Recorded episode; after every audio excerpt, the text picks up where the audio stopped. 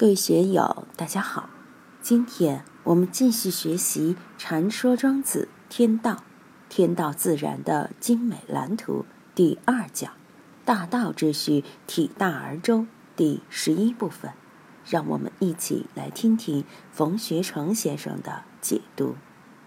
古书曰：“有形有名，形名者，古人有之，而非所以先也。”故之与大道者，五变而行名可举，九变而赏罚可言也。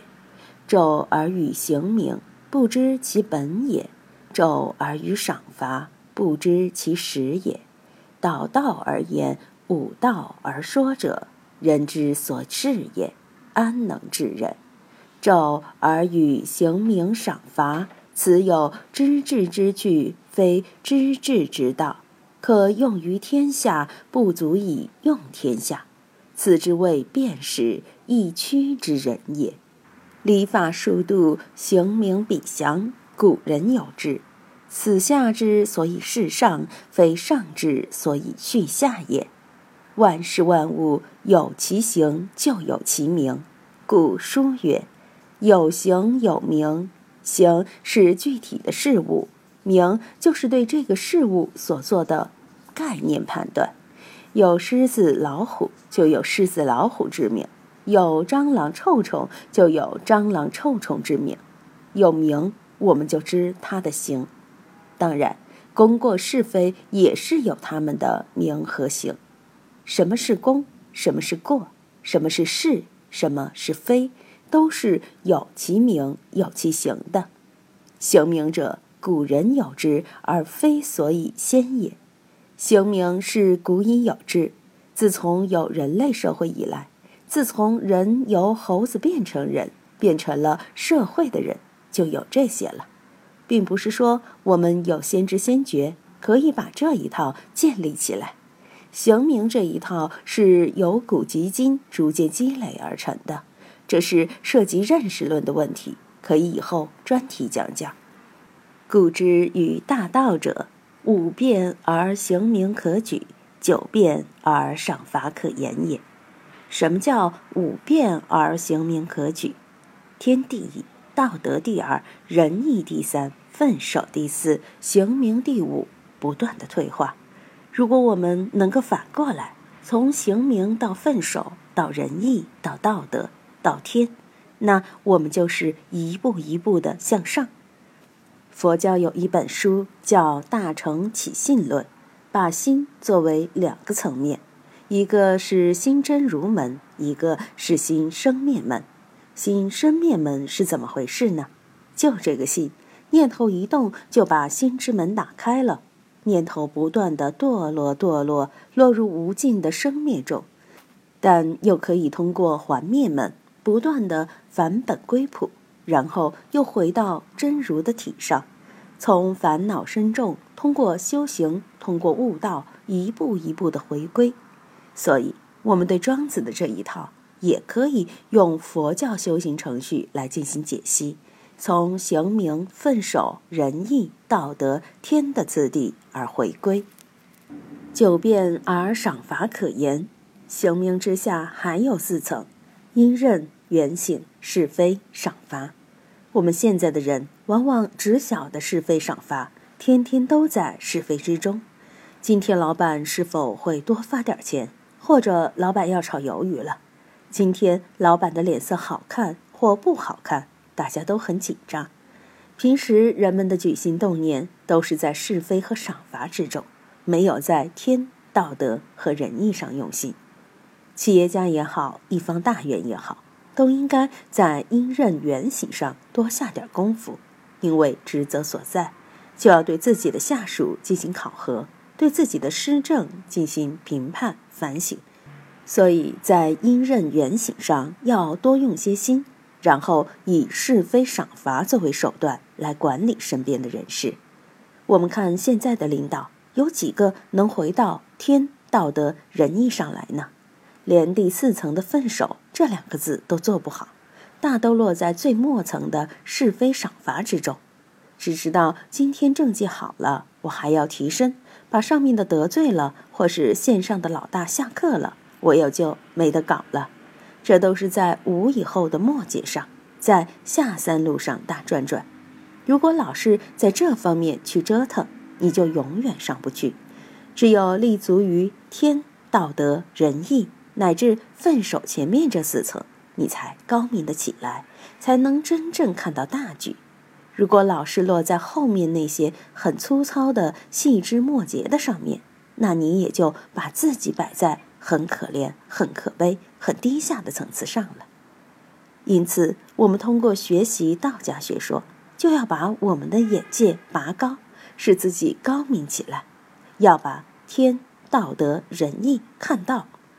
真正在社会上担了职务、有责任的，或者有大责任的，更要把这一系列的东西看到并调好，还要把天道德仁义之下的分受、刑名、因任、原刑、是非、赏罚都看到，否则你就成了空空道人。在家人还是要有自己的社会责任感才行，出家人就不一样，只要有饭吃，就可以不管社会上的那些恩怨，天天都与天与道德打交道，可以把下面的全部省了。但是我们是社会的人，只要在社会上担当有职责有责任，这九条就通通都要同来，要将九条全局同来，你才知道本末是什么。要知主知要，如果不知本、不知末、不知主、不知要，那我们还是不要去做事为好。昼而与刑名，不知其本也；昼而与赏罚，不知其实也。刚才这一段已讲了，就看你落在什么地方。落在刑名上，开口就是条条框框，不晓得上面还有天道德仁义。昼而与赏罚的就更不要说了，是属于夏虫不可语冰也之类的，像这类不知其本、不知其始的低能官员，而且是导道而言、悟道而说者的，对这类人就得留意了。他们的思维言论不仅与大道相悖，而且是与大道对着干，与圣贤之道对着干。在儒家看来，这是怪力乱神。佛家看来，这是邪见魔见，都属于被扫除之列。那些妖言惑众、逆天而行的，佛教称之为魔道，儒家称之为异端。人之所至也，安能治人？对于那些导道而言、武道而说者一类的人，只能是被治理的对象，因为他们的言论是属于邪见、禁见，必须被绳之以法。怎么会让这一套理论来治理社会呢？中国古代王法对怪力乱神的惩治是很重的，是毫不客气加以打压的。昼而与刑名赏罚，此有知治之具，非知治之道。这已经说得很清楚了。昼而与刑名赏罚，就比如我们有的人学了法律，当了律师，天天去给人打官司，他晓得这套东西。但是裁决权在法院手上，你只能去履行律师的职责，起不到法官的作用。有知治之具，你只知道某些手段工具而已，非知治之道。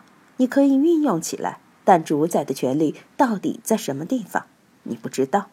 你不具备治之道，只知道治之具，也不知道如何运用这些手段，更不知道是哪个在运用这些手段。因为你仅是全过程中的一个环节而已，仅是棋局中的一枚棋子而已，仅是机器中的一个齿轮或螺丝钉而已，可用于天下，不足以用天下，此之谓变使易屈之人也。这一套东西是天道自然法则，它可以用于天下，但是也不足以用天下。如何理会庄子的语言？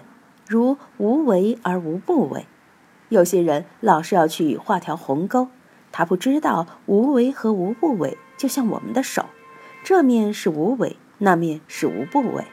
有灯自然就有光了，有光肯定就有灯，可用于天下是大道运行的法则，自然而然的，但是不足以用天下。如果我们要克隆一套方式出来搞，或者是东施效颦、生硬的、机械的来搞就不行。为什么？九条程序是有本末、前后、次第的。我们从中间单一的抽一个来治理天下，或者打乱程序来治理天下都不行。那些搞诡辩学说、写文章的人、强词夺理的人，或者有一技之长的人。死死的把自己那一亩三分地看实的人，只知局部不知全局的人，此之谓辩士一区之人也。仅仅有如此的感觉而已，不足以称道也。礼法数度，行名比详，古人有之。此下之所以事上，非上之所以续下也。礼法数度，行名比详。这些到了春秋战国时期就已经很周详了，自古就有这些东西，只不过说法不一，有的是换汤不换药，有的是新瓶装旧酒，实际上本质上都差不多。不管你怎么变，都要明白这个“此下之所以是上，非上之所以续下也”。作为具体职能部门的人，特别是白领公务员。要明白用这些来示上，什么叫示上？就是为国家服务，为社会服务，非上之所以续下也。作为最高权力的掌握者，他还用不着去玩这个，他就是无为自化，清净无为就够了。因为真正玩这个的是大道，皇上没有这只看不见的手，所以只有无为自化，把这一切交给大道去运作。而大道的运作，也就是对社会不加干涉，它自有它运行的内部机制，让社会自化就好。但是这里的妙处，又有多少人看得明白呢？今天就读到这里，欢迎大家在评论中分享所思所得。我是万万，我在成都龙江书院为您读书。